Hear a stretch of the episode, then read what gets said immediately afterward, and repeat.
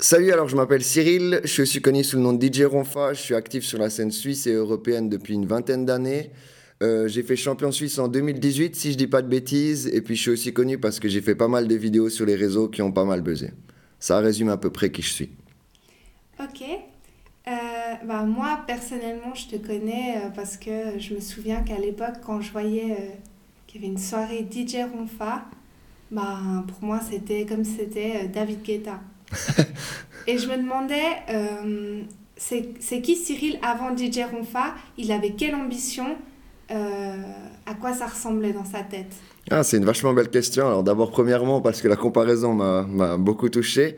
Alors euh, à la base, moi, tout ce que je voulais, c'était passer de la musique et partager mon amour de la musique. Je rigole toujours parce que les premières soirées que je faisais, je disais que moi, je voulais être caché. C'est-à-dire qu'on me voit pas, mais qu'on entende juste ma musique et puis que les gens s'en juste par ma musique. Bon, après, c'était il y a longtemps, hein, c'était un autre monde. Mais moi, c'était vraiment ça qui a toujours été d'abord partager ma passion de la musique et partager ma passion du DJing, parce que pour moi, le DJing, c'est un art pas assez reconnu et qui est vraiment très profond. Et c'était ben, justement essayer de, entre guillemets, promouvoir le, le good DJing, le real DJing, et puis essayer de se faire connaître comme ça. Je dois aussi dire qu'à l'époque, j'étais un pur fan de hip-hop new-yorkais, ce genre de choses. Donc euh, quand j'ai commencé, on n'avait pas beaucoup de soirées. C'était plus des événements illégaux dans des caves ou chez des potes et des choses comme ça. Donc pour, pour vraiment être honnête, il y avait zéro ambition. Et à aucun moment, quand j'ai commencé, j'aurais imaginé une fois, ne serait-ce que pouvoir euh, gagner un peu d'argent ou imaginer vivre de ça. C'était juste inimaginable. C'est genre, euh, comment dire ça, ouais si tu fais de la peinture et puis ben il faut vraiment être très motivé pour te dire que je vais gagner ma vie dans la peinture, ben, c'est à peu près la même chose. Parce qu'à l'époque, il faut aussi dire qu'il n'y avait pas autant une scène du clubbing développée comme maintenant. Il y a en gros que les propriétaires de clubs qui pouvaient vivre de ça. Donc c'était vraiment un autre monde, donc il y avait zéro ambition, rien du tout. Et puis c'est à quel moment que tu t'es dit, euh, moi je vais faire euh, danser les gens euh, dans les boîtes de nuit, quoi? Je passe des caves aux boîtes de nuit, je me montre, parce que finalement, tu as dit Tout à fait. Alors, deux choses. Déjà, je vais revenir un peu sur ce que j'ai dit avant. Ambition, c'était pas le bon mot, parce que j'ai toujours eu des rêves, mais c'est plutôt que euh, je pensais pas que ça pouvait se concrétiser. J'ai jamais imaginé concrètement en me disant mon plan de vie c'est de devenir DJ, je vais gagner ma vie comme ça. Par contre, évidemment, j'avais des rêves. Comme un enfant qui veut jouer au foot, tu rêves de jouer en Ligue des Champions, même si tu peut-être aucune chance. Maintenant, pour répondre à ta question, alors c'est assez simple. Comme je te disais avant, c'était des trucs dans des caves, des potes, des choses comme ça. Et euh, une fois, quelqu'un a organisé, je ne sais pas s'il existe encore cette soirée, euh, Microcosme à Frisson. C'est une soirée pour une école, je ne sais plus laquelle. Mais en, gros, il était venu une fois chez moi quand on avait fait une fête privée et il m'a foutu sur la soirée sans m'informer. Et moi, j'étais hyper fâché parce que, ben, comme je te l'ai dit avant, moi, je voulais pas qu'on me mette sur le devant de la scène et tout. Et là, ben, je devais faire frisson, grande scène, fermeture, salle pleine. Puis bon, alors j'étais fâché avec lui, mais en même temps, j'étais, ah bon, ben, let's go, bon, maintenant, on va y aller. Et euh, en fait, c'est assez simple. C'est la seule soirée où j'ai fait ça, j'avais fait un programme parce que je paniquais, donc je savais exactement qu'est-ce que j'allais jouer, quoi et machin et tout. Et à l'époque, un son qui était connu, ça date, hein, c'était Exhibit X. Et j'ai dit à mon pote, quand je préparais le set, j'ai dit, mec, s'il y a cinq personnes qui font le signe X sur le refrain, ma vie, elle est réussie, je peux mourir, je m'en bats le steak, c'est réglé, machin et tout. Et je crois que je le jouais en quatrième ou comme ça, et vraiment, euh, j'étais jeune, j'étais timide. J'ai pas osé lever la tête jusqu'à ce morceau. Au premier refrain, j'ai pas osé lever la tête parce que j'avais trop peur. Y a, Frisson, c'est grand, il y a 1000 personnes, j'ai jamais mixé en public. Sur le deuxième refrain, j'ai jeté un petit clin d'œil. Et là, j'ai vu, bien sûr, c'est des souvenirs, donc je vais exagérer, mais c'est pas grave. Au moins 50% de la salle, tous les bras en l'air qui font un X. Et là, le truc que j'ai vécu à ce moment-là, là, j'ai fait, ah putain, ça, ça, c'est ce que je veux dans la vie. Ça, c'est ma drogue. Et à partir de ce putain de jour, euh, j'ai le droit de dire des gros mots ou pas? À partir de ce putain de jour, en gros, j'ai défini ma vie pour pouvoir revivre ce sentiment-là. Ce sentiment où, entre guillemets, pardon, le public perd le contrôle et pète un plomb. Il est juste là pour s'amuser et tout, et entre guillemets, c'est imagé, c'est pas exactement ça, mais moi je dis ça comme ça, et c'est au contrôle de tes doigts. Ce que toi t'as fait avec tes doigts, ça les amène à ça, et euh, je m'excuse du vocabulaire que je vais utiliser, mais moi j'appelle ça, c'est comme si tu fais là, ce moment-là précis, c'est comme si tu un orgasme avec tout le public. Et cette sensation-là, elle est unique. Et depuis ce jour-là, ben, je suis drogué à ça. Et puis, 20 ans, plus que 20 ans après, je suis encore en train de chercher ça tous les week-ends. Ça, c'est ma vraie drogue et c'est ultime. Et je suis sûr que plein de DJ qui mixent dans des clubs où ça pète, ils savent exactement de quoi je parle. C'est, c'est, la vraie drogue. Tu sais, c'est ce moment-là où, entre guillemets, moi, c'est ce que j'aime dans mon métier. Je suis que là pour distribuer de la joie. Et si j'y arrive bien, ben, la personne devant moi, elle va hurler les lyrics en pensant à rien. Elle s'en fout qu'on la regarde. Dans les années 80, on disait toujours euh, danse comme si personne te regardait. Ben pour moi, ça, c'est l'ultime. Si tu, fais, si tu fais bien ton job de DJ, les gens, ils n'en ont plus rien à foutre. Ils sont juste là pour s'amuser et demain, on verra. Et ça, ce sentiment-là, ouais, ça me touche de te le dire. Ça montre à quel point euh, c'est euh, c'est ma drogue. Bah, moi, ça me rappelle un petit peu euh, la photo. ouais, Tu vois, tu as, ce moment où tu te dis waouh, ça peut être plus qu'un hobby. Potentiellement, c'est complètement. une sensation qui te parcourt le corps et qui te dit il y a un truc qui se passe. Mais à ce moment-là, quand ça t'est arrivé, t'étais pas connu. Non, non, non, absolument pas. Voilà. Absolument pas. Et puis, je tiens aussi à dire, j'ai pas réalisé ça tout de suite. C'est-à-dire le soir même, j'étais en monstre flash et tout, et après, ben, je me suis rendu compte qu'en fait, cette sensation-là, c'était un des meilleurs trucs qui m'était arrivé dans la vie. Il faut, fallait que je trouve des choses pour le faire. Et pour rebondir sur ce que tu es en train de dire, non, j'étais pas du tout connu à l'époque, mais euh, et j'ai pas cherché à l'être après. Après, j'ai juste cherché à pouvoir reconnaître ce sentiment-là. Et ça, c'est peut-être mon erreur dans ma carrière. Ça m'a mis 10 ans à comprendre que c'était un business et puis que peut-être euh, j'avais du talent et que j'avais de quoi, euh, j'aime pas cette expression, mais entre guillemets, me faire de l'argent et en vivre. Parce qu'au début, j'ai vraiment fait ça que comme un hobby et je m'en foutais. Et puis, c'est peut-être là où, s'il y a des jeunes DJ qui m'écoutent, c'est quand même important d'essayer de planifier les choses et de s'organiser pour avoir du succès parce qu'en gros, moi, j'ai que eu de la chance. C'est-à-dire que j'ai juste mixé et puis ben, faut croire que j'étais pas trop mauvais, donc on m'a proposé des opportunités qui m'ont ouvert d'autres opportunités, etc., etc. Bon après aussi euh, quand même, comme je l'ai mentionné avant, j'ai participé à des concours parce que ben il faut quand même, euh, moi je vois ça comme une vérification. Alors euh, les gens, les réseaux sociaux ils connaissent bien ça maintenant, mais à l'époque on n'avait pas de vérification, donc entre guillemets un titre de champion c'est une vérification, c'est-à-dire que tu es officiellement validé par tes pairs, c'est-à-dire que tu es un bon. Et puis, ben, moi, c'est un peu les choses que j'ai fait. Mais après, de nouveau, euh, au final, c'est que du business. Donc, c'est aussi comment tu le vends et comment tu fais ce genre de choses. Et je pense que si j'étais un businessman, je serais beaucoup plus loin dans ma carrière. Mais genre vraiment beaucoup, beaucoup, beaucoup plus loin. Mais je m'en fous parce que, de nouveau, l'essentiel, c'est de faire ce qu'on aime et pas forcément euh, de devenir le plus riche du monde, quoi. Il y a une croyance qui dit que quand ton, ta passion devient ton job, il y a toute l'énergie qui change. Et ça devient. euh, ça peut te dégoûter même de ta passion. Qu'est-ce que toi tu penses entre passion, business? Tu dis que ça t'a pris 10 ans. Tu te situes où Bah, par rapport à ça? Si tu veux, euh, concernant la question de comment tu te situes face au business, moi j'ai eu de la chance parce que, ben, en guillemets, euh, je suis vieux, donc j'ai démarré avant les réseaux sociaux. Et puis, comme je te le disais avant, j'ai démarré dans un monde où ça n'existait pas. Il y a personne qui devenait DJ qui... le la seule carrière cool que tu pouvais imaginer quand tu étais jeune chez nous, c'était footballeur. Et même encore ça, c'était impossible. Mais jamais j'aurais imaginé qu'un jour je serais DJ professionnel parce que ça n'existait pas à l'époque. Donc du coup, quand j'ai commencé, tu te poses pas de questions parce que les questions n'existent pas. Tu fais juste parce que tu aimes et tu continues à le faire. Et littéralement, à l'époque, je mixais sur vinyle, donc tout mon argent, toutes mes économies, je travaillais au McDo le soir pour pouvoir m'acheter des vinyles. Donc c'était vraiment euh, la dedication level, mais c'était au-dessus du soleil, quoi, parce que tu fais tout ça pour rien, avec aucun espoir. Au début, pendant des années, je le dis toujours, euh, les gens me voient maintenant où je gagne bien ma vie et je suis bien, mais ce qu'ils savent pas, c'est que pendant les 15 premières années de ma vie, je vis à perte. Je mixe à perte. Je gagne moins d'argent en mixant que ce que ça me coûte de mixer. Mais ma foi, on s'en fout, on le fait parce qu'on aime. Donc, pour nous, c'était plus simple parce que la question, elle venait que bien après. Elle venait qu'une fois que tu avais réussi, entre guillemets. Comme pour l'exemple du footballeur, quand tu joues dans ton quartier avec tes potes, tu rêves de ça. Mais la vraie question à te dire, oh putain, c'est une fois que tu as une proposition, que tu joues dans un club ou un truc comme ça. Ben nous, c'était la même chose. Tant que tu commences pas à mixer euh, plusieurs fois dans les grands clubs et que tu commences à gagner quelques petites centaines de francs, tu considérais même pas le truc. C'est ouais, je rêve de ça et puis on se foutait de ta gueule parce que tu rêvais de ça. Donc pour ça, c'était plus simple parce qu'il y avait un monstre tri qui était fait pour ceux qui sont vraiment déterminés ou pas. Parce que là, il fallait vraiment être déterminé. Maintenant, avec les réseaux, c'est vachement plus dur parce que tu peux avoir du succès tellement rapidement et tellement aléatoirement que tout le monde croit que le succès, il est accessible et tout le monde se pose des questions directement de comment faire pour avoir du succès. Comme je te l'expliquais avant, nous, on se posait même pas la question, il n'y a pas de succès possible. Donc tu fais si tu aimes ou tu fais pas. C'était l'état d'esprit du hip-hop dans les années 90. Tu donnes tout et on verra bien euh, si ça passe ou ça casse. Alors que maintenant, vu qu'on l'a tous vu, on connaît tous quelqu'un qui a machin, il a signé des contrats, des réseaux, des influenceurs, on va tous signer un truc. On a toujours cette idée de dire ah putain, il faut que mon produit il soit comme ça pour qu'il puisse machin. Et dans mon cas justement, bah, c'est hyper chiant parce que vu que j'ai l'ancienne mentalité, mais que j'essaie quand même encore de tourner maintenant, bah, je suis en train toujours de jongler entre les deux, entre qu'est-ce que j'ai envie de faire, qu'est-ce que les réseaux ils veulent, qu'est-ce que je vais vraiment faire et machin et tout. Donc c'est beaucoup, beaucoup plus dur. Et ben typiquement, toi tu parlais de la photo, la photo c'est l'enfer. Parce que tu as des mecs qui ont fait carrière grâce à Instagram qui sont pas photographes. Ils ont juste eu la chance de prendre la bonne photo au bon moment et puis qu'il n'a pas flouté la photo, hein, faut quand même aussi pas la flouter, et du coup le gars il a buzzé et il a pu faire carrière là-dessus. Si tu as grandi dans ma génération, ça n'existe pas. Tu prends 100 milliards de photos tu as envie de prendre des photos. Et peut-être un jour, un mec va avoir une photo et tu signeras une expo. Tu n'avais pas les réseaux, donc le seul moyen de gagner de l'argent, c'était des expos ou des contrats pour des marques et tout. Donc c'était très différent. C'était vraiment, il fallait être, je considère, beaucoup plus déterminé.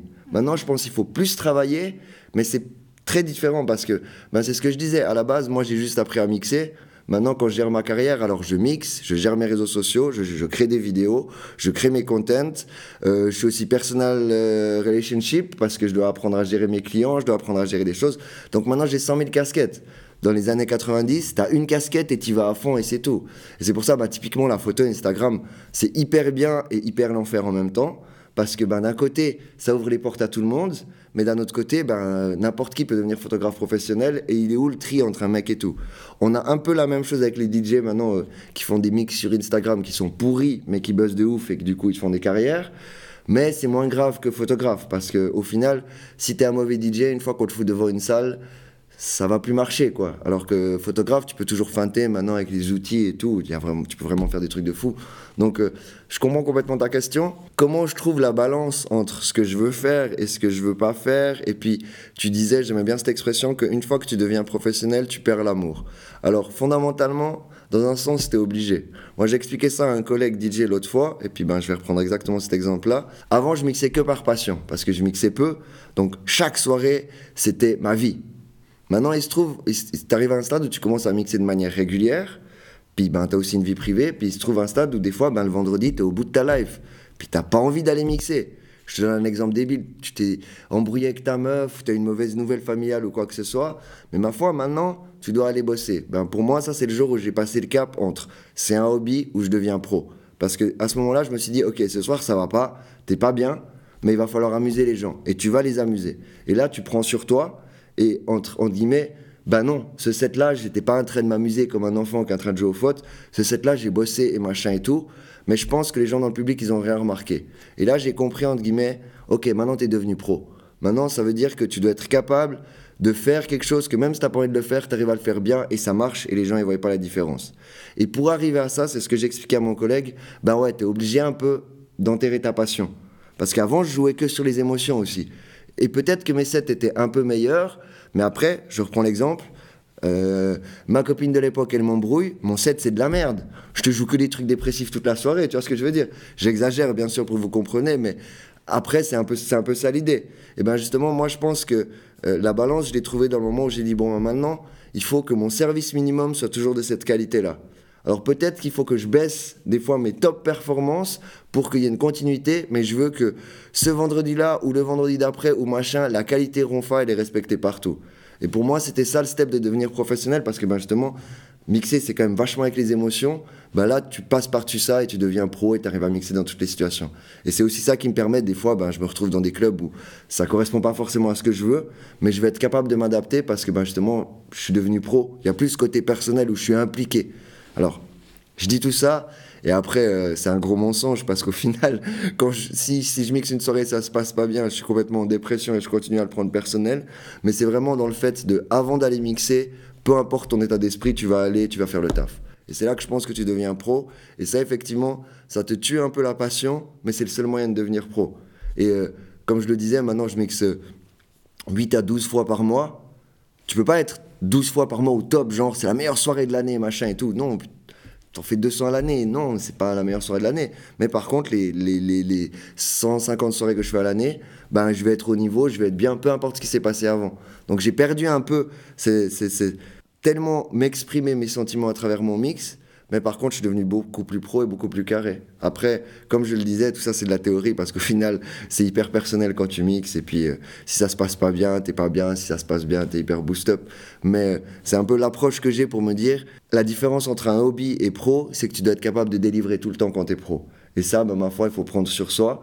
Et ben, typiquement, je reprends l'exemple. J'ai vraiment mixé des soirées où j'étais au bout de ma life. Et la dernière chose que j'avais envie de faire, c'était de mixer et de m'amuser. Mais les gens, ils ont rien remarqué.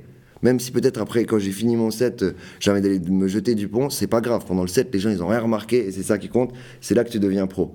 Et si on extrapole à la photo, c'est la même chose. De toute façon, la photo que tu vas prendre, elle va être influencée par ton état d'esprit.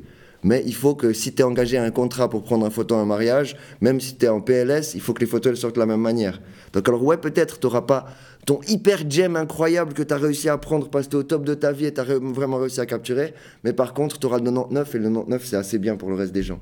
Et c'est ça pour moi la différence. Alors c'est clair qu'après, les jours où je suis au top, puis que je mixe, ben alors oui, effectivement, mon set il sera encore au top parce que j'ai le top en plus.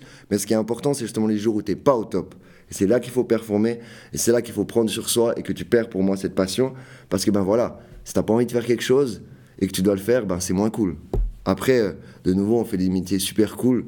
Même quand je suis au bout de ma vie et tout, je mixe 5 minutes, les gens ils commencent à chanter, ben je suis heureux et j'oublie tout. Et comme mon set il est fini, on reprend les problèmes, mais pendant le set lui-même. Mais c'est surtout le fait de réussir à se mettre en marche et de démarrer la machine pour être autant performant.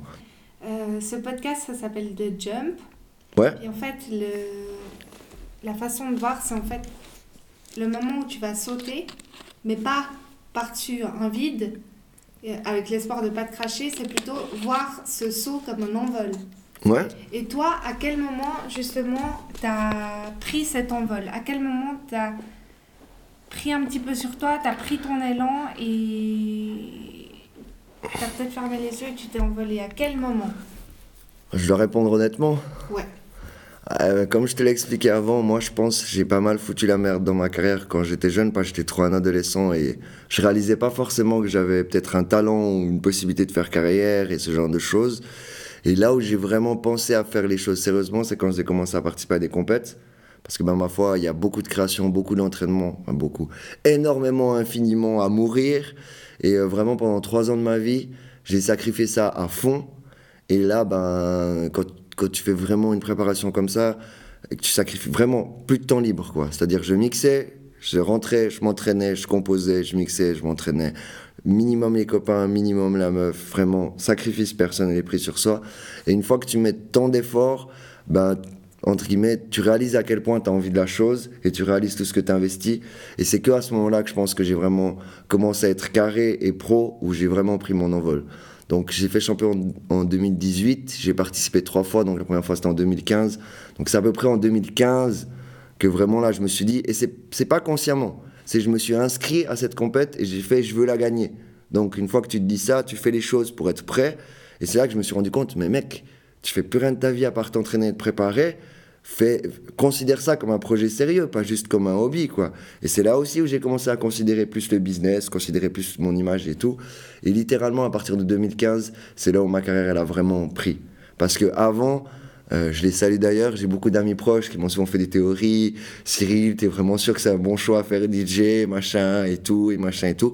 À l'époque, je leur en voulais beaucoup, mais maintenant, avec le recul, c'est vrai que plusieurs fois dans ma carrière, j'aurais pu arrêter parce que c'était n'importe quoi, et puis euh, j'avais pas d'avenir, je gagnais pas ma vie. Mais voilà, j'ai continué comme un têtu, et en 2015, j'ai commencé à faire les choses correctement, et c'est ce qui m'a amené à être maintenant ici.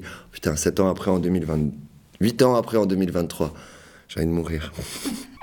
Et puis, donc je comprends ce que tu veux dire. Est-ce qu'il y a des fois où tu as dû donner raison à tes amis? Est-ce qu'il y a des situations où... Fondamentalement, c'est un peu con de parler de ça, vu que maintenant ça va bien, mais à des moments dans ma vie, ouais, c'était vraiment l'échec complet, ouais. J'étais endetté comme jamais, euh, je payais pas mes factures, je foutais n'importe... Vraiment, si, tu me passes l'expression, euh, euh, le préjugé de l'artiste. Le mec qui en a rien à foutre de rien. Qui... C'était vraiment comme ça que je vivais. Et bah, mes parents dormaient pas bien et machin. Et puis, euh, à des moments, vraiment, c'était n'importe quoi. Il y avait Comme je t'ai dit, j'ai eu de la chance aussi. faut croire que j'ai, que j'ai peut-être un peu de talent parce que ça a quand même marché. Et puis que j'ai eu de la chance de, des fois, mixer au bon moment, au bon machin. Et je me répète aussi, ce qui a vraiment fait la différence, c'est dès le moment où je voulais participer à cette compète, où là, j'ai vraiment. Euh, c'était sacrifice complet. On va dire ça comme ça Quand j'étais très jeune, j'ai sacrifié énormément. Après, quand j'ai commencé à mixer en club, ben, j'ai un peu fait, comme je l'ai dit, la vie d'artiste. Je gagnais pas vraiment ma vie, mais je m'en foutais. Je mixais de temps en temps et machin et tout. Et quand j'ai commencé vraiment à me préparer pour cette compète, là, j'ai dit, OK, les choses, elles sont sérieuses, on va faire les choses correctement. Et là, j'ai aussi commencé à bosser avec euh, une agence et des machins et tout. Et un peu tout s'est imbriqué en même temps. Et c'est là que ça a vraiment démarré bien. Mais il n'y a pas. Moi, j'étais pas. Il n'y a, a, pas eu de plan de carrière, quoi. Le plan de carrière, il est arrivé que, comme j'ai dit, en 2015. Et s'il y a des jeunes qui m'écoutent, faites pas la même chose, quoi. C'est cool la vie d'artiste, mais j'aurais pu gagner 10 ans et je serais littéralement 10 ans plus loin si j'avais été un peu plus malin, quoi. Donc, on en revient peu à ce que tu disais avant. Et euh, quand on avait parlé en off, je te l'avais dit. Le plus dur quand tu es un artiste, c'est trouver la balance entre ce que tu veux faire, ce que tu dois faire et qu'est-ce qui va te donner du succès. Et puis ben, moi, en guillemets, pendant 15 ans, j'ai fait que ce que je voulais faire et je m'en foutais du reste. Et c'est peut-être un peu dommage parce que justement, ben, il y avait du potentiel et tout. Maintenant, on s'en fout, les regrets, ça sert à rien. L'essentiel, c'est que ben, je me suis bougé le cul à partir de 2015 et que ça a pris, quoi. Mais ouais, alors clairement, à des moments, mes potes, ouais, ils avaient raison de me dire, mais mec, fais quelque chose de ta vie, quoi. Parce que, si tu veux, voilà, je m'en foutais. Puis, à l'époque, je vais pas les citer, mais il y a des potes qui m'ont dit, mais mec, si tu veux faire DJ, fais-le correctement. Là, tu fais n'importe quoi. À l'époque, j'étais hyper vexé. Je disais, mais mec, tu dis n'importe quoi, regarde, je mixe, j'assure et machin et tout. Et non, effectivement, d'un point de vue, business, je foutais n'importe quoi. Parce qu'en gros, et je déteste le dire, le truc qui m'a fait le titre, c'est que j'ai compris un jour que DJ Ronfa, c'était un produit, puis qu'il fallait le vendre comme un produit et puis le considérer comme un produit. Ça, ça arrivait à peu près en même temps que j'ai commencé à participer aux compètes et que j'ai commencé à faire des buzz sur les réseaux et des machins comme ça. Mais 15 euh, ans trop tard, quoi, littéralement. Après, non, pas 15 ans trop tard, parce que moi je regrette rien. Moi je suis très content d'avoir passé ces 15 ans à m'amuser, à faire n'importe quoi, que ça a forgé mon caractère, ça a forgé ce que j'aime de la musique, ça a forgé aussi mon insouciance du business que j'ai maintenant. Parce qu'on en revient avant, toi, quand tu disais avec euh, la photo, Instagram et les choses comme ça. Maintenant, putain, les jeunes, ils ont même pas commencé à apprendre à comment faire de la photo, ils pensent déjà à comment faire du business. Moi, je suis très content d'avoir fait tout ça en me disant, je le fais pour rien. Ça me sert à rien, je vais arriver à nulle part, je le fais juste parce que je l'aime. Ça te donne une approche et puis une passion beaucoup plus grande. Parce que dès que tu commences, comme tu l'as dit, à considérer, ah, business, machin, tout, ben, t'as pas autant d'amour et de passion. Quand tu fais quelque chose sans avenir, c'est vraiment, je le fais parce que je l'aime. Et ça, c'est une énergie différente, je pense. Donc, je regrette rien. On va dire ça comme ça. Bah, j'ai surtout l'impression que maintenant, on fait les choses pour l'amour alors qu'avant, peut-être toi, tu les faisais par amour, tu vois. ah putain, c'est joli ce que tu dis. Et bah c'est un petit peu. C'est surtout ma prochaine question. C'est est-ce que tu t'es retrouvé à mettre des musiques qui te plaisaient pas? Alors, ça dépend. En composition ou en soirée? En soirée. En soirée, oui, évidemment. Alors, on va déjà dire les choses. Je viens de Fribourg. À la base, j'aime le hip-hop. Quand j'ai commencé à mixer, littéralement, il n'y avait pas de soirée hip-hop. Donc, c'était soit je mixais pas, soit je m'adaptais un peu et euh, je vais le citer vu que c'est un podcast fribourgeois. Respect infini à mes amis du Toussi, qui, euh, quand j'ai commencé à mixer au Toussi, en fait, euh, je mixais du hip-hop, mais sur le flyer, c'était écrit Latino Salsa. Et en fait, on a menti et pendant quelques années, le propriétaire savait pas. Dans la petite salle, on faisait des soirées hip-hop alors qu'en fait, c'était écrit Latino Salsa.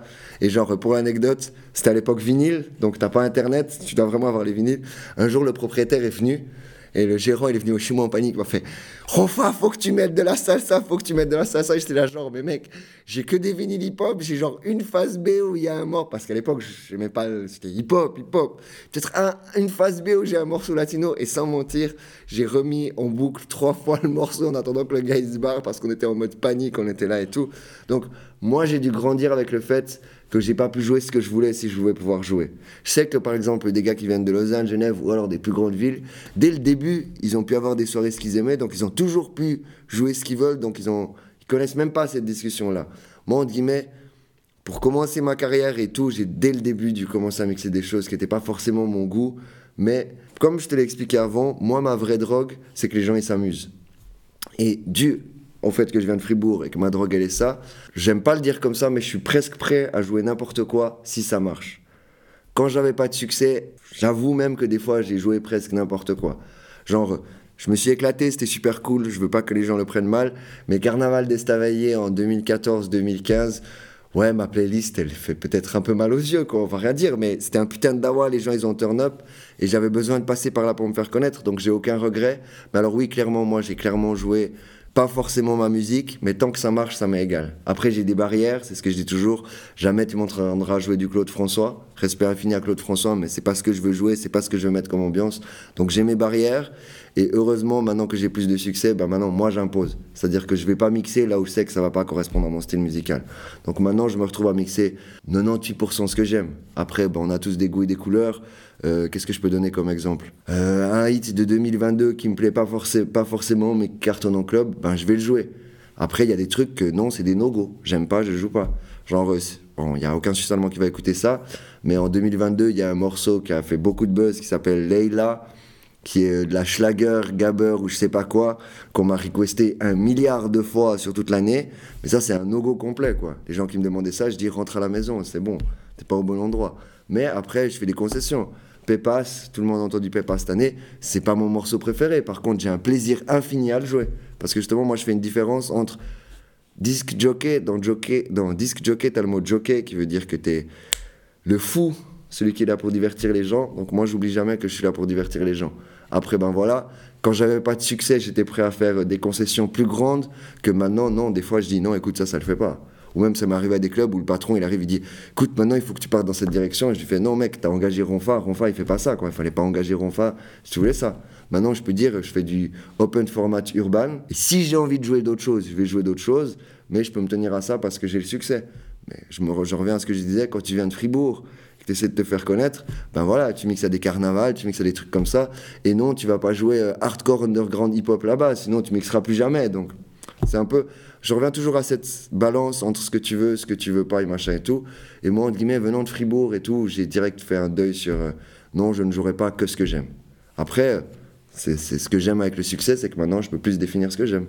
Donc, vis-à-vis des autres artistes, donc, je sais pas si à Fribourg, il y a ton équivalent, mais je pense que dans le monde, il y a ton équivalent. Tout à fait, il y a bien meilleur que moi. Alors, comment tu gères? Est-ce que tu es du genre à te comparer? Est-ce que tu es du genre à, à dire je vais prendre sa place? Alors, c'est intéressant ce que tu as dit parce que moi, je différencie énormément les deux. Malheureusement, oui, euh, surtout une fois que tu as fait des compètes, euh, c'est comme ça. Et surtout, euh, comme je le disais avant, alors on va dire les choses, j'ai publié une septantaine de vidéos sur les réseaux sociaux, enfin des vidéos, des démos de DJ, dont certaines qui ont passé les 500 000 views et j'ai plusieurs millions de vues cumulées. Et malheureusement, ceci développe une maladie, c'est qu'une fois que tu as vu que tu avais des gros chiffres, ben, quand tu publies la vidéo d'après, tu as envie d'avoir des gros chiffres, etc. Donc évidemment, malheureusement, tu, développes la comparaison. Quand d'autres DJ regardent des ils font des vidéos, c'était surtout à l'époque. J'ai fait pendant 50 mois une vidéo par mois. Et c'était, c'est mon grand projet, c'est mon chef d'œuvre machin et tout. Et effectivement, quand j'étais dans ces 50 mois, ben, je me compare pas avec des DJ en Suisse parce qu'il n'y a pas de DJ en Suisse qui font des vidéos. Donc, entre guillemets, c'est vite réglé. Je me compare avec des DJ à l'étranger. Euh, J'appelle ça le top tier parce que mon but, était, mon but a toujours été dans le top tier. Et puis, euh, bah oui, évidemment, quand je voyais qu'un gars il faisait une vidéo puis qu'elle buzzait plus et tout et machin, mais après, bah, c'est aussi en partie pourquoi j'ai arrêté de faire des vidéos mensuelles parce que ça devenait maladif. Quand une vidéo elle marchait pas bien, j'étais pas content et machin et tout. Et aussi d'un point de vue artistique, au bout d'un moment, je commençais à trop me concentrer sur qu'est-ce que je pourrais faire pour que ma vidéo elle marche mieux plutôt que qu'est-ce que j'ai envie de faire et tout. Mais ça, entre guillemets, je pense, c'est qu'une conséquence logique quand tu es un artiste et que tu t'exposes sur les réseaux sociaux, parce que tu t'ouvres à un grand public. Et aussi, il faut quand même que je le dise, la première vidéo que j'ai publiée, celle qui a buzzé le plus. J'ai fait 700 euh, 000 vues sur ma première vidéo et genre 150 000 vues en une nuit. Donc je me suis pris de monstres gifles et puis après, tout est peu parce que j'ai jamais refait 700 000 sur une vidéo. Donc euh, même des 100 000, j'étais déçu et je me disais mais comment je peux faire mieux et tout. Et maintenant avec le recul, je me rends compte qu'en fait euh, non putain, il y a peut-être une dizaine de DJ dans le monde qui à l'époque ont cumulé autant de vues que moi pour ce que je faisais. Donc c'est absolument exceptionnel ce que j'ai fait. J'aurais juste dû être très content des chiffres que j'avais. Mais comme je dis, tu développes cette maladie. Maintenant, je reviens à ce que tu disais, prendre la place. Moi, j'ai jamais voulu prendre la place à quelqu'un parce que justement, je considère qu'on fait de l'art et qu'il y a de la place pour tout le monde. Alors oui, évidemment, j'ai envie d'avoir du succès. Et oui, évidemment, je vais gagner ma vie là-dedans. Ce qui veut dire qu'il faut que je mixe dans les bons clubs. Et dans les bons clubs, il y a d'autres DJ. Donc indirectement, oui, j'ai pris la place de certains gars et machin et tout, mais ça n'a jamais été mon but. Mon but, c'est que le, patron du club, il dise Ah, ce que tu fais, c'est cool, viens. Moi, j'ai jamais été sucer la bite ou quoi que ce soit, ou dire Lui, il est nul, pourquoi tu prends lui? Regarde, moi, j'ai 15 000 followers, si tu prends moi, c'est mieux. J'ai jamais fait ça. Moi, j'ai toujours dit Ce qui est important, c'est on me donne une opportunité, un set, un machin. Là, je fais bien mon taf. Et si, on, si, si je plais, ben, on me reprend, on fait le truc. Parce que moi, justement, je considère c'est de l'art, c'est pas du sport. Au sport, tu es obligé d'avoir cette mentalité faut que je devienne numéro un, faut que je prenne la place. Moi, je veux dire, je connais plein d'artistes qui, pour moi, sont tous numéro un. Si on prend des rappeurs, j'ai 10 numéro un. Parce que pour moi, il n'y a pas une place, il y en a plusieurs. C'est pour ça que moi, j'ai jamais voulu prendre la place. Et typiquement, euh, pour les gens qui me suivent, je mixe beaucoup en Suisse allemande. Il y a une raison derrière ça, c'est aussi que, ben, à un moment, je suis arrivé en Suisse romande et je me suis rendu compte, ben oui, fondamentalement, là, si je veux passer au next step, je dois prendre la place à quelqu'un. Et tous ces quelqu'un, ben, c'est des Vins, c'est des Greens, c'est des machins, c'est des gars que je connais, que je respecte énormément. Et puis qu'on dit, mais ben oui, il y a X clubs d'une certaine catégorie en Suisse. Si je veux passer au next step, il faut que je mixe dans ces clubs. Ah, ces clubs, il y a ce DJ là, il y a ce DJ là, il y a ce DJ là qui est résident. Le seul moyen, c'est d'en virer un, de faire la guerre. Et ça, moi, je voulais pas. Donc j'ai fait qu'est-ce que je peux faire pour essayer de ne pas avoir faire cette merde parce que je trouve ça nul? Et du coup j'ai attaqué la Suisse allemande et j'ai eu la chance que ça marche parce qu'en Suisse allemande vu que entre guillemets je suis un étranger, bah, je suis pas en concurrence avec les gens. Donc j'ai été faire mon set, ça a marché, puis on m'a dit putain, tu renfas, tu déchires, on te engage. Et c'est comme ça que j'ai fait ma place. Parce que justement, si j'avais voulu attaquer la Suisse romande, ben oui, j'aurais dû rentrer dans ce petit jeu de ah, il faut que je prenne la place de X dans le club B, sinon je vais jamais passer au next step. Ça, je voulais absolument pas du tout, justement. Parce que moi, j'aime la concurrence, mais j'aime pas l'idée de écraser les autres ou tuer les autres. Moi, j'aime qu'il y ait des bons DJ en Suisse qui me poussent à être meilleur. J'aime voir des putains de vidéos de DJ où je me dis, mais je suis nul qui me donne envie. Ça, c'est ce que j'appelle la concurrence, la compétition positive. Mais par contre, dès que tu rentres dans des ah, il faut que je tue lui pour être machin, il faut que je prenne sa place, ça, ça m'intéresse pas. Je suis toujours le premier à dire ben voilà, à la finale mondiale, j'ai perdu. Respect à DJ Ahama qui m'a battu. Et puis, ben oui, il n'y a pas de problème. On est au top tier, machin, tout, j'accepte.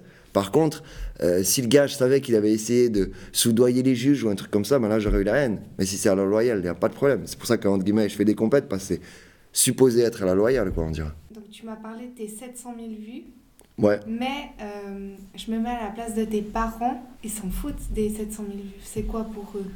Dans le sens, comment eux, ils mesurent ton succès? Alors fondamentalement, c'est vachement intéressant ce que tu dis et je vais extrapoler plus loin que mes parents. Je vais dire des gens qui sont pas dans ma culture. Genre les amis avec qui j'ai grandi, qui ne sont pas du tout dans le monde du DJing, qui sont pas du tout dans le monde machin et tout. Et entre guillemets, mon succès était complètement irréel jusqu'au jour où, entre guillemets, j'ai fait champion suisse et là, j'ai eu de la presse. Et c'est un peu con à dire, mais c'est même pas le titre de champion suisse qui compte, c'est l'article dans 20 minutes avec la première page. Parce que quand j'ai fait champion suisse, j'ai eu la chance d'avoir des articles dans 20 minutes, dont une fois où j'étais en première page. Et genre, ça, c'était le day zéro pour moi. Parce qu'avant ça, entre guillemets, personne ne respectait ce que je faisais. Tout le monde pensait que j'étais encore dans des délires d'adolescents et machin et tout. Ils disaient un peu, ouais, euh, Cyril, il faudrait qu'il grandisse une fois parce que là, c'est délires d'adolescents, c'est fini. Et là, ils ont fait, ah ouais, putain, non, mais en fait, c'est sérieux ce qu'il fait, machin et tout.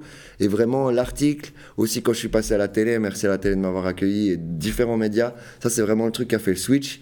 Et genre là, ben, et ça, ça me fait plaisir de le dire, ben, ma mère, elle était fière. Et c'est la première fois qu'elle avait pu être fière de ce que je fais, parce que j'ai beau lui raconter que je mixe devant 1000 personnes. Elle m'a déjà dit plein de fois, il faut que je vienne à une de tes soirées. Moi, je suis là, non, maman, tu peux pas venir à mes soirées, ça va pas, et machin et tout, parce que j'ai peur pour elle et machin et tout. Mais là, ben voilà, elle a enfin pu être fière parce qu'elle a vu concrètement et machin et tout. Et peut-être ce qui est peut-être paradoxalement le plus cool avec ce titre, c'est que ben justement pour mes proches, ben ça a concrétisé qu'est-ce que je faisais, pourquoi je le faisais, machin et tout. Et c'est là que vraiment ça c'est devenu quelque chose de concret, on dira. Après, ma mère, elle voit que je fais beaucoup de kilomètres, c'est ça qui l'inquiète. Elle voit que je dors peu, c'est ça qui l'inquiète et machin et tout. Mais euh, justement, bah ouais, vraiment, on va dire, euh, mon succès s'est matérialisé une fois que j'ai fait champion suisse et spécialement quand j'ai eu la presse derrière. C'est un peu triste à dire, mais en même temps, c'est normal parce que je veux dire, c'est la même chose avec un footballeur. Tu vas jamais entendre parler de, du petit frère au pote jusqu'au jour où il signe Real Madrid et il fait tous les articles. Et là, tout le monde va appeler le pote pour dire bravo pour ton petit frère. Mais le travail et tout, il a toujours été là. Et j'en veux pas aux gens, c'est normal. Et puis, ben, de nouveau, c'est une chance, c'est une gratitude énorme d'avoir pu gagner ce titre et d'après avoir justement ben, l'amour des gens en retour et puis rendre ta mère fière, c'est quand même le but ultime dans la vie de quelqu'un. Donc ça, ouais, ça c'est vraiment cool. Mais euh, c'est très vague. Le succès, ça veut rien dire au final. Ça veut dire quoi le succès? Ben voilà, ben, moi, un des plus grands succès, c'est que j'ai pu rendre ma mère fière avec mon hobby, qui est un hobby de jeune... Euh, teenager euh, à l'époque surtout dans les années 90 c'est les rebelles hip-hop machin et tout et que ma mère elle soit fière de moi grâce à ça ben ça voilà c'est ça pour moi c'est le succès. La thune tout on s'en fout. Et je chéris mon titre de champion suisse presque plus pour ça que vraiment le fait que je suis champion suisse. Bien sûr je suis hyper fier et pour moi c'était une finalité j'avais besoin de ça. J'ai toujours dit que j'ai besoin de, de faire quelque chose qui va rester et entre guillemets quand tu fais champion ben ça reste Dans 50 ans, quand tu googleras champion suisse Tristal 2018, tu verras toujours ma sale gueule, quoi. Et euh, pour l'anecdote, et j'aimerais bien que ça recommence, ne prenez pas ça, malheureusement, la compétition s'est arrêtée l'année d'après, à cause des conneries de Covid et machin et tout. Donc, en guillemets, je suis encore en 2023 le champion en titre suisse. Et moi, j'aimerais pouvoir remettre mon titre en jeu parce que je sais qu'il y a des DJ qui déchirent en Suisse et qui attendent que ça. Et puis ben voilà, c'est ça le jeu d'une compétition. Mais euh, historiquement, c'est encore moi le champion suisse. Il y a un truc qui m'a marqué quand on avait parlé ensemble. Ouais. Tu m'avais parlé du festival de la saucisse. Qu'une fois, tu avais mixé au festival euh, ah, de la saucisse. c'est pas bien, t'as retenu les trucs pas bien. Je t'ai raconté plein de trucs beaux et tu me ressors l'anecdote négative. Mais en Non. fait, ça m'a hyper inspiré Ouais. parce que euh, métaphoriquement, moi en photo, il y a plein de fois où je me suis retrouvée euh, à ce genre de position où je me demandais un peu euh, Qu'est-ce que tu fous là? que- pourquoi est-ce que j'étais plantée là? Qu'est-ce que tu dirais à Cyril qui était euh, à ce festival maintenant avec le recul? Bravo. Tu sais, je reprends l'exemple du footballeur. Alors déjà, pour mettre le contexte pour les gens qui nous écoutent, euh, ce que je lui expliquais, c'est que des fois, quand j'étais plus jeune, j'ai vraiment mixé à des endroits où c'était de la merde. Et euh, j'ai rien contre les fêtes de la saucisse, mais pour un DJ, c'est quand même euh, le stéréotype du pire endroit où tu peux mixer, c'est une fête de la saucisse. Donc j'expliquais à Eva que bah, justement, bah, des fois, je me suis retrouvé à mixer à des endroits où j'étais là vraiment, mais qu'est-ce que je fous de ma life Mais qu'est-ce que c'est que cette merde? Bah, Maintenant, avec le recul, je prends la comparaison du footballeur, ça c'est les tours de terrain. T'as pas envie de faire des tours de terrain quand t'es un footballeur, mais t'as aucune chance de devenir euh, Messi si tu cours pas euh, 50 kills la semaine. J'ai aucune idée, hein, mes potes footballeurs, euh, excusez-moi pour mes chiffres, mais ce que je veux dire par là, c'est que t'es obligé de faire du travail physique, t'es obligé de t'entraîner. T'as beau avoir tout le talent du monde, tu seras jamais le numéro un si tu bosses pas. J'adore Michael Jordan parce qu'il dit, euh, il fait une citation, il, dit tout le monde me connaît pour les paniers que j'ai marqués, tout le monde me connaît pour ça, machin et tout. Et là il dit, je sais plus les chiffres exacts, mais il dit le chiffre exact de paniers qu'il a raté. Mais moi, je me connais parce que j'ai raté 22 000 paniers, parce que j'ai raté 3 tirs pour la victoire, parce que j'ai raté ça, j'ai raté ça, parce que c'est dans le travail et dans l'échec que tu te fais. Les gens voient que la victoire, mais c'est dans le travail et l'échec que tu te fais. Et entre guillemets, bah, moi, je dis bravo Cyril d'il y a 10 ans ou 15 ans, je sais même pas quand c'était, parce que c'est en me donnant au max à cette fête de la saucisse que je me suis formé et que j'ai pu devenir ce que je suis. Si tu cours pas autour du terrain, tu arriveras nulle part. Si tu prends pas des photos qui te font chier, bah, tu arriveras nulle part. Ça fait part du processus, tu vois ce que je veux dire? Alors c'est clair, les jeunes DJ qui m'écoutent, si tu peux éviter et t'as pas besoin de le faire, ben fais-le pas. Mais tu vas de toute façon devoir... On peut aussi faire la comparaison. Quand tu es un petit DJ, tu commences à mixer ce qu'on appelle les warm-up, c'est-à-dire l'ouverture. 11h à 1h. En gros, il y a personne. Tu mixes pour personne, tu pourrais pas mixer, ça revient au même. Mais ça, c'est tes tours de terrain. Il faut les faire. Et tu sais jamais, peut-être que dans le warm-up, il y a que deux clients, mais un des deux clients, c'est un programmateur du club. Et crois-moi sur parole, mixer dans un club plein, le programmateur du club, il s'en fout. Mais si tu fais bien ton warm-up et qu'il t'entend, il se dit putain, le gars, il est en train de courir tout seul autour du terrain, mais il se donne à fond. Ça, ça m'intéresse, je vais aller lui parler. Donc c'est peut-être encore plus important les soirées de merde, les photos de merde, où ça te fait chier de le faire, mais tu le fais bien et tu te donnes. Bah ça, c'est ton entraînement. Et il y a rien dans le monde où si tu t'entraînes pas, tu arriveras à quelque chose. Ouais, ok. Instagram, les influenceurs. Sorry, je l'ai dit, je suis désolé. Mais sinon, je veux dire, tout ce qui, est, tout ce qui concerne de l'art, du talent et tout, faut travailler, faut bosser. Et puis les trucs de merde, il faut toujours les voir comme des entraînements, faut toujours voir ça. Je voyais ça, ça n'a rien à voir, mais c'est le premier exemple qui me vient en tête. Euh, J'ai un pote, il est arbitre de basket. Euh, comme tu sais, je aussi pour l'équipe de basket, donc je suis beaucoup le basket. Et le mec, c'est un top. Maintenant, il arbitre les top ligues en Europe et machin et tout. Il était interviewé sur un podcast et on lui a posé exactement la même question. Hier, tu as arbitré FC Barcelone contre Munich, machin, top niveau, machin, tout. Demain, désolé, pas manquer de respect à la Ligue suisse, mais demain, tu vas arbitrer Boncourt Suisse centrale. Donc, tu, passes du top niveau à littéralement de la merde. Parce que, ma foi, il y, a des- y, y a quand même. Voilà. C'est le- pas. Désolé de ce que j'ai dit, mais c'est la vérité. Et du coup, le gars, il a répondu littéralement comme ça. Ben, je les vois comme des entraînements. Je m'entraîne. Je vois ces, ces, ces matchs comme des entraînements. Et t'imagines, le gars, il a, arbitré devant 15 000 personnes la veille. Un des matchs les plus importants du championnat européen, machin, tout, était l'arbitre. Donc au basket, c'est hyper important. Et le lendemain, il se retrouve à mixer devant 15 pelés, à moins 10, à, moins, à bon cours, où, entre guillemets, le match ne sert à rien parce que les deux vont même pas jouer les playoffs. De nouveau, j'ai donné des exemples d'équipes, c'est pas ce que je vise parce que Boncourt, ils assurent cette année. C'était juste pour donner des exemples pour que vous compreniez ce que je veux dire. Ben, il a répondu très clairement, des entraînements. Ben, c'est comme ça qu'il faut le voir. Et toi, quand tu te retrouves ce truc de merde, tu te dis, mais qu'est-ce que je fais de ma life? Ben, c'est des entraînements. Parce que tu n'arriveras jamais à prendre en photo, euh, je sais pas quel est pour toi le game absolu en photo. Ouais, ben voilà, tu n'arriveras jamais à prendre Rihanna si tu n'as pas pris euh, Jean-Paul juste avant, quoi. Et de la même manière que moi, j'irai jamais mixer euh, à, Las Vegas ou quoi que ce soit si je suis pas passé à mixer de la merde avant. Parce que c'est tes tours de terrain. Et si t'as pas assez de tours de terrain, tu iras nulle part. Donc, des fois, à l'époque, je tirais la gueule. Maintenant, je le dis à tout le monde. Et j'ai plein de DJ plus jeunes qui, des fois, font de la merde. Je dis, mais mec, c'est comme ça que tu deviens un bon DJ. C'est là qu'il faut faire les choses bien. C'est là que tu t'entraînes. C'est là qu'il faut te considérer. Ça me fait super plaisir de voir, ben, des fois, des DJ. Il y a deux personnes dans le club, il est 11h30 et le gars, il se défonce comme un porc. C'est ça, moi, que j'aime, parce que c'est ça la passion. Et il faut utiliser ces opportunités comme des entraînements. Il est comment l'avenir? Ça, c'est la seule question que je voulais pas que tu me poses. Parce que euh, euh, je deviens bientôt vieux et je suis en train de me poser beaucoup de questions sur l'avenir. Et euh, en gros, j'ai pas de réponse précise. J'ai beaucoup d'idées en tête. L'idée principale que je veux, parce que j'ai eu la chance, en anglais on dit blessing, j'ai eu des blessings tout le long de ma carrière, j'ai eu la chance de faire ce que j'aime et d'arriver là où je suis. Alors attention, excusez-moi, je vais les choses correctement. Je considère pas du tout que j'ai du succès, mais je considère que j'ai de la chance de faire ce que j'aime et de pouvoir continuer à le faire parce que les gens ils vont dire ah il se prend la tête, il croit qu'il est une star et machin. Absolument pas. Je me considère comme personne, mais j'ai juste la chance de faire ce que j'aime comme travail et ça c'est une chance infinie. Et euh, ben justement en reconnaissance de ça, mon prochain objectif, ça serait de commencer à partager ma connaissance. Donc sans dire des choses officielles, parce que j'avais fait l'erreur de le dire à la télé, et puis du coup on me l'a blâmé de ouf parce que j'ai pas tenu mes paroles. L'idée c'est de commencer dans la direction faire des tutoriels, faire une école, partager mon savoir, parce qu'encore plus cool que de partager le plaisir avec les gens, c'est transmettre ton savoir. Et puis parce à, l'époque j'étais prof dans une école de DJ, et euh, un des trucs qui me rend le plus fier, encore actuellement, c'est pas mes millions de views, c'est pas mon agenda qui est plein, c'est pas ce genre de conneries, c'est de voir des anciens élèves à moi qui cartonnent en club et qui ont une carrière qui part et machin et tout. C'est pour ça que je me dis, bon ben, là la vieillesse elle arrive, donc euh, t'as laissé ton empreinte en tant que DJ, comment tu peux faire pour laisser encore plus? Puis ben je pense que c'est dans la transmission de savoir et puis ben voilà. Je sais que j'ai la chance, à travers mes vidéos, d'avoir inspiré des gens, parce que j'ai eu énormément de messages et même dédicace à Ricardo R3, un DJ espagnol qui a fait des titres de champion et tout, et que la première fois qu'il a participé à une compétition, il a écrit un magnifique message où il a remercié les DJ qui l'ont inspiré, et j'étais dans les trois DJ qui m'ont inspiré, et ça c'est le genre de truc, on dit mais je peux mourir.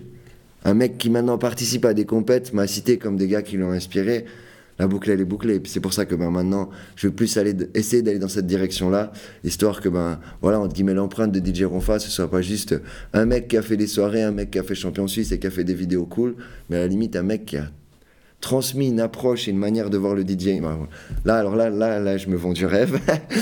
qui a transmis une approche et une philosophie et une culture du DJing aux prochaines générations. Mais là, alors, ouais, là, j'ai exagéré énormément, mais voilà. Ok. Est-ce que tu as quelque chose à rajouter, un dernier, mot euh? Vu qu'on a beaucoup parlé de ça, moi je dirais juste une chose aux jeunes qui nous écoutent, qui ont une passion. Euh, écoute jamais les gens, écoute toujours toi.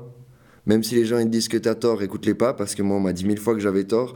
Et je me répète, ils avaient probablement tort de me dire que j'avais tort, mais je les ai pas écoutés. Puis regarde, maintenant je suis en train de faire des interviews pour parler de pourquoi je suis là. Donc euh, n'écoute jamais les gens, si tu crois en toi, crois-y jusqu'au bout. Euh, juste une chose, parce que ben, je vais finir là-dessus. Euh, soucie-toi de tes parents. Parce que quand tu es quelqu'un de passionné et tout, des fois c'est dur pour tes parents. Donc n'écoute personne à part tes parents. Ou au moins essaie de faire comprendre à tes parents pourquoi tu le fais et comment tu le fais. Parce que moi j'ai eu de la chance d'avoir des parents qui m'ont soutenu, même s'ils captaient que dalle. Mais je sais qu'ils ont fait une chier d'insomnie à cause de moi. Et entre guillemets, ils méritaient pas ça. Donc au moins essayer de les impliquer plus. Maintenant, ils sont très bien et tout. Et puis, je finirai là-dessus, justement, parce que là, on a parlé beaucoup de rêves, de cool, je suis footballeur, je fais que ça. Mais il faut quand même mentionner que, ben, justement, suite au fait que mes parents se faisaient beaucoup de soucis pour moi, je travaille à côté un travail standard à 50%. Et entre guillemets, la raison principale, c'est pas la raison principale, mais une des raisons pourquoi je le fais, c'était justement parce que moi, je considérais que mes parents ne devaient plus, plus dormir à cause de moi qui voulaient faire des conneries d'adolescents. Donc j'étais déjà... tout correspond, entre guillemets. Dans le moment où je te disais, environ en 2015, je suis devenu sérieux dans ma carrière, c'est à peu près en même temps où j'ai commencé à bosser à 50% à côté, parce voilà, comme je disais, avant, j'étais un artiste inconscient, et à un moment, j'ai commencé à prendre conscience, bah, justement, guillemets, je faisais du mal à mes parents, parce qu'ils se faisaient du souci pour mon avenir et des choses comme ça, et c'est là où j'ai mis les choses en face. Alors c'est pour ça que je, disais, N'écoute personne, écoute que toi, crois en toi, continue, mais soucie-toi de tes parents parce que tes parents, c'est ta plus grande force. Et même s'ils te le montrent pas, ils te soutiennent dans, dans, dans tes conneries. Donc, euh, envoie chier tout le monde sauf tes parents et crois en toi. Voilà mon mot final. Merci beaucoup. Merci à toi.